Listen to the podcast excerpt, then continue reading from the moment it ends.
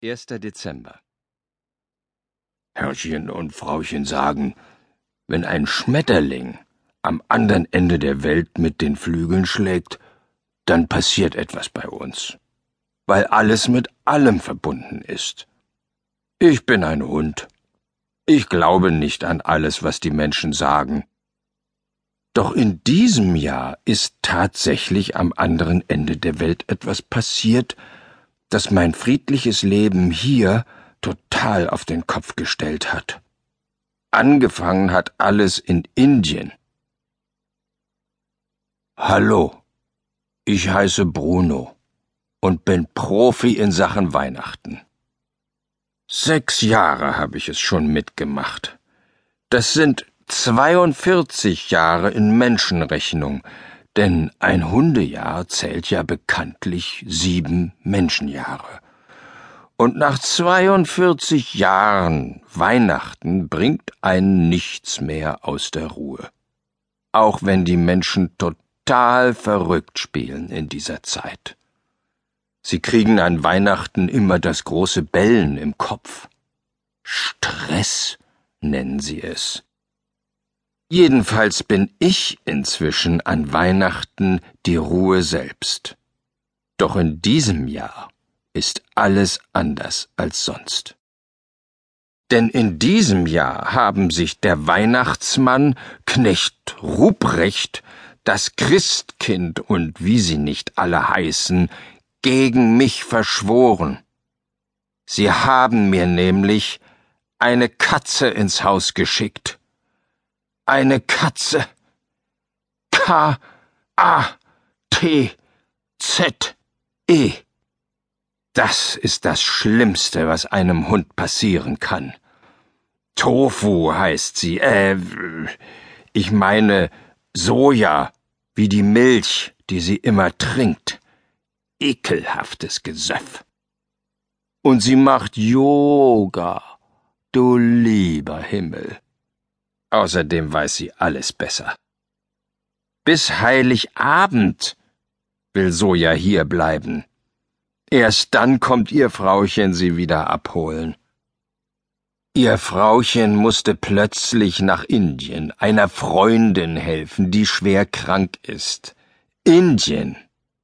Das ist am Ende der Welt. Heute ist der erste Dezember. Vor mir liegen noch dreiundzwanzig qualvolle Tage. Und auf meiner Schlafdecke jede Menge Katzenhaare. Ich glaube, ich bekomme gerade eine Weihnachtsallergie. Atschi! 2. Dezember. Soja hat einen Adventskalender für Bruno gemacht, selbst ausgedacht. Schokolade ist keine drin, sondern etwas viel Besseres.